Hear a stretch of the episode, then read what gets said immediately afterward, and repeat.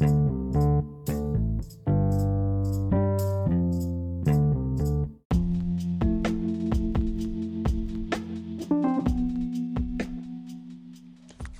pessoal, aula de ciências, tema vida e reprodução, né? Reprodução dos seres vivos.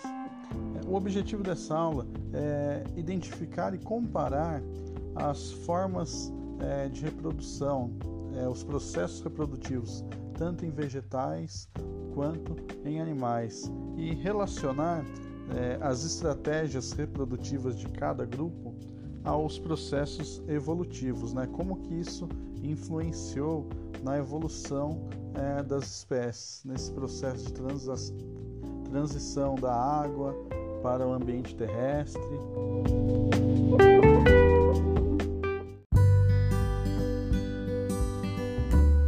Falamos de reprodução, é importante é, lembrarmos que é uma característica comum a todos os seres vivos. Ter filhotes é gerar descendentes e é fundamental para a continuidade da espécie e a ocupação do ambiente, do território. Se não deixar descendentes, a espécie tenderá a desaparecer à medida que os indivíduos forem envelhecendo, morrendo. Por esse motivo, muitas iniciativas existem ao, no mundo é, em busca de preservação, de conservação de espécies. Um exemplo que nós temos é o projeto Tamar, que visa a preservação das tartarugas marinhas. Né? Como que isso ocorre? Toda época de reprodução, eles protegem é, os litorais, acompanham a desova, acompanham os ninhos, né, que ficaram, as tartarugas vêm, botam os ovos, né, fazem a desova, vão embora, deixam os ovos, eles protegem os ninhos e a partir disso é, é, esses ninhos são acompanhados até o dia que os ovos vão eclodir e as tartarugas vão nascer e eles também na medida do possível vão acompanhar esses filhotes saindo da areia, dos ovos caminhando pela areia até o alto mar essa é uma ação muito importante né? assim como outros projetos que nós temos pró-carnívoros né? É, Instituto Onça Pintada e entre diversos que visam proteger a nossa fauna, assim como há projetos que visam é, proteger a nossa flora também, né? As unidades de conservação. E proteger não é simplesmente é, cuidar do, do ser vivo de fato, mas sim proteger todo o seu processo, né? todo o seu modo de vida, seu ciclo de vida. E consiste no que? Na reprodução, que é o principal. Sem esse processo não existe é, a continuidade das espécies. Quando nós falamos de reprodução, nós temos que lembrar que existem dois tipos de reprodução: a assexuada, com A na frente, assexuada e sexuada. A reprodução assexuada é aquela que o indivíduo gera seres idênticos a ele, ou seja, clones. Esse tipo de reprodução não envolve células sexuais. Vamos lembrar, células sexuais também se chamam gametas, né? É mais comum esse, esse tipo de reprodução assexuada em seres unicelulares, como bactérias e protozoários. Seres unicelulares são formados por uma única célula. E por que, que ocorre principalmente neles? Justamente por eles serem seres muito simples, né? Porém, esse processo ele também ocorre em seres é, pluricelulares, como fungos, plantas e até mesmo animais. Porém, esse processo eles se tornam mais complexos, né? de acordo com o tipo de ser vivo. Mesmo ainda é, havendo graus de complexidade maior, esse é um processo, né, quando a gente fala de reprodução assexuada, menos complexo. E por isso, mais rápido ele ocorre e menos custoso para o organismo. Como assim menos custoso? Vamos pensar nas vantagens. É, nesse processo, não há necessidade é, de um parceiro reprodutor ou parceira, é, o que reduz os gastos de energia do indivíduo. Ele não precisa, por exemplo, ir procurar, né?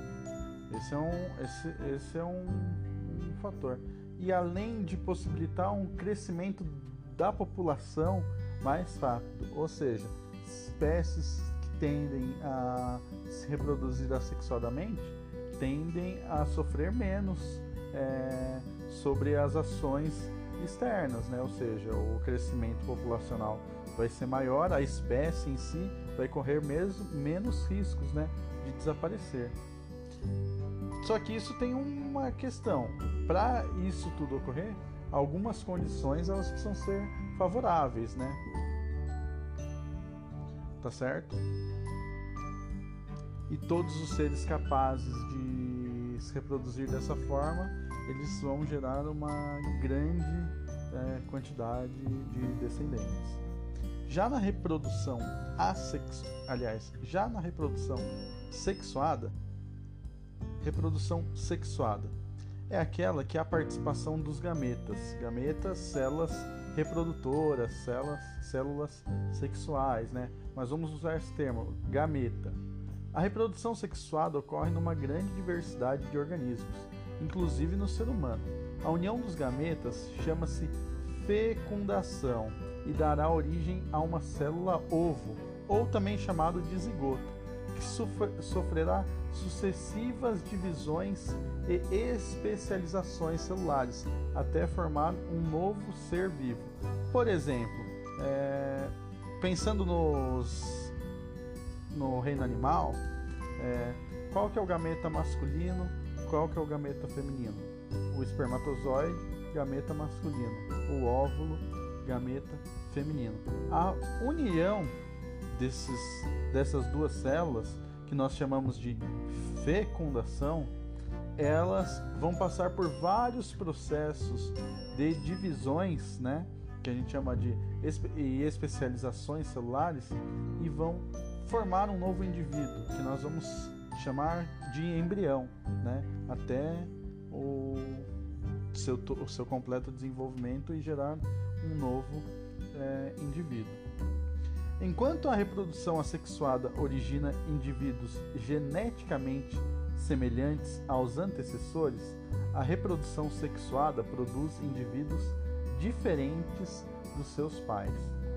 A reprodução sexuada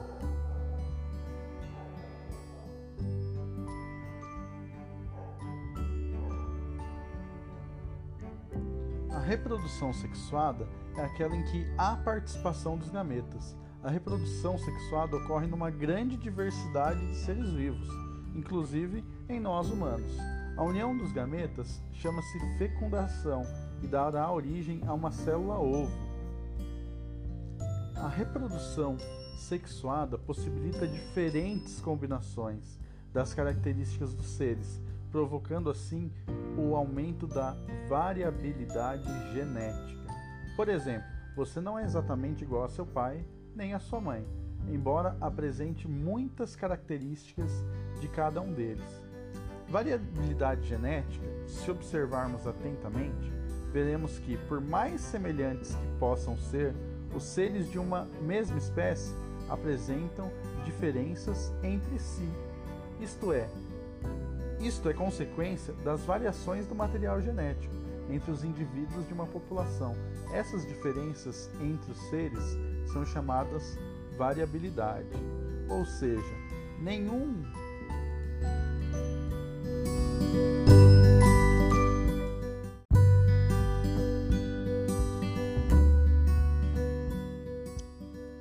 Portanto, pessoal, é, quando consideramos a, os processos evolutivos, é, a questão da variabilidade genética através que ocorre através da reprodução sexuada, ela é fundamental porque ela oferece vantagens, né? Quando o indivíduo ele, é, ele não é igual, ele não é um clone, mas sim ele carrega características né, dos seus pais, dos seus avós, né? Ele aumenta suas chances de é, estar apto a modificações que possam ocorrer no ambiente, seja questões geográficas ou principalmente até climáticas, né? Essa era, foi a nossa primeira aula do podcast e até a próxima aula.